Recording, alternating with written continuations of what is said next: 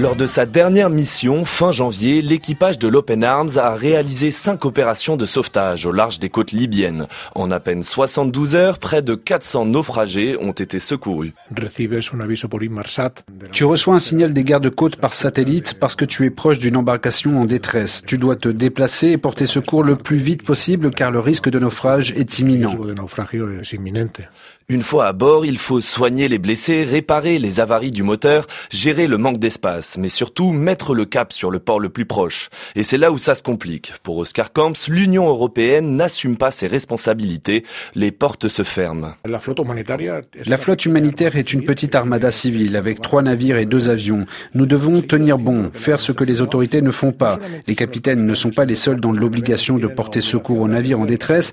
Les États doivent le faire aussi. Il faut que des mesures soient prise pour que cette route migratoire, l'une des plus mortifères au monde, arrête de causer autant de pertes.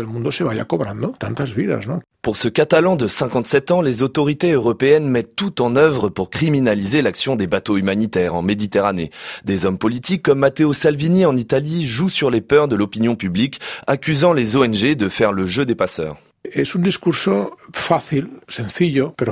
C'est un discours facile, simplificateur mais faux. Nous ne faisons que naviguer dans les eaux internationales. Nous ne sommes qu'un bateau parmi les 59 000 navires marchands qui traversent cette zone chaque année. C'est facile de laisser croire que ces trois bateaux humanitaires incitent les trafiquants à envoyer des migrants à la mer. Les passeurs n'en ont rien à faire de la vie de leurs clients. Ils ont déjà touché leur argent.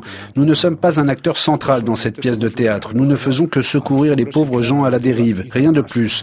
Nous n'avons pas d'autre but que de sauver des vies en mer et de les débarquer dans le port le plus proche, et ce, dans le strict respect du droit maritime international. Depuis l'été 2018, les gardes-côtes libyens ont été chargés par l'Europe de coordonner les sauvetages au-delà de leurs eaux territoriales. Si selon le dernier rapport de l'agence Frontex, cette coopération a permis de juguler le nombre de départs, pour Oscar Camps, sous-traiter le sauvetage à la Libye est inhumain. L'argent qui devrait être alloué à la coopération internationale finit dans les poches de groupes armés qui se prêtent pour des gardes-côtes en Libye. Ils retiennent par la force, en violation des droits de l'homme, des personnes qui tentent de fuir un pays en guerre. La Libye est un pays en guerre. Si on s'habitue à financer des pays tiers pour qu'ils fassent le sale boulot de l'Union européenne, c'est de l'extorsion. C'est céder au chantage de ces pays comme le Maroc, la Turquie ou la Libye qui contrôlent les entrées et sorties. Après plusieurs centaines d'opérations en haute mer pour l'Open Arms, l'heure est aux réparations dans le port de Barcelone.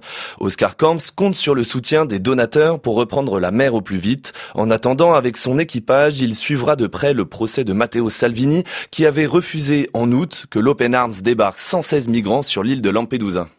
Nous avons confiance dans la justice car ce qui s'est passé durant ces 20 jours en mer fut complètement inhumain, sauvage et aurait pu coûter plus d'une vie humaine. L'ancien ministre de l'Intérieur italien est poursuivi pour détention illégale de migrants en mer. Le procès se tiendra le 27 février alors que le chef de l'extrême droite vient de perdre cette semaine son immunité parlementaire.